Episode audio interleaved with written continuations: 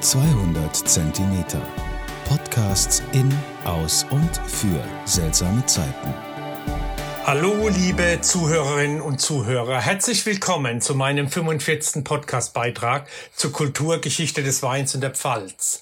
Mein heutiges Ziel führt uns zu den Pfälzer Aussichtstürmen. Circa 28 dieser Türme zählen zu den beliebtesten Wanderzielen in der Pfalz. Die meisten der Türmen wurden bereits im 19. Jahrhundert errichtet und dienten zunächst zu vermessungstechnischen und militärischen Zwecken.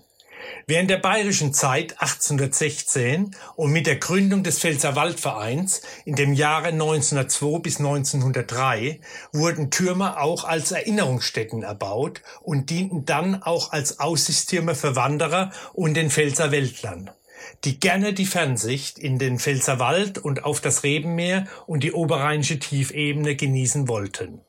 Einige dieser Türme tragen den Namen von Persönlichkeiten der Zeitgeschichte, andere wiederum die des Berges, auf deren Kuppel sie stehen.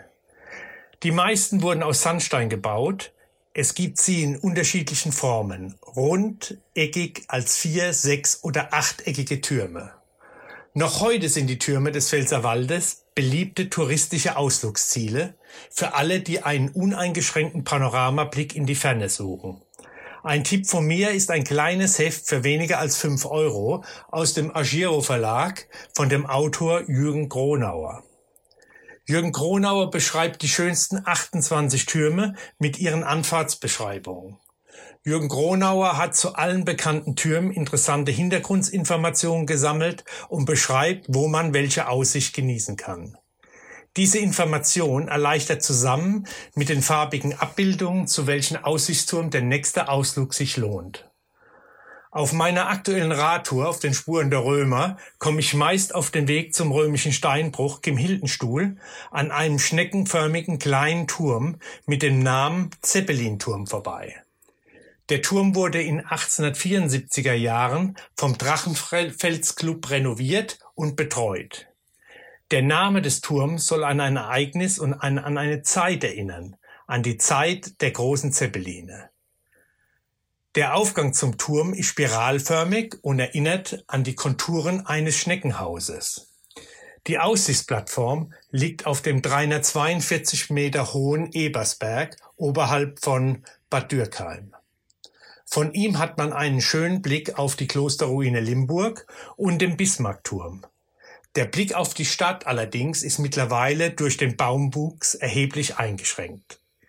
Zwei Bänke laden zur Rast ein.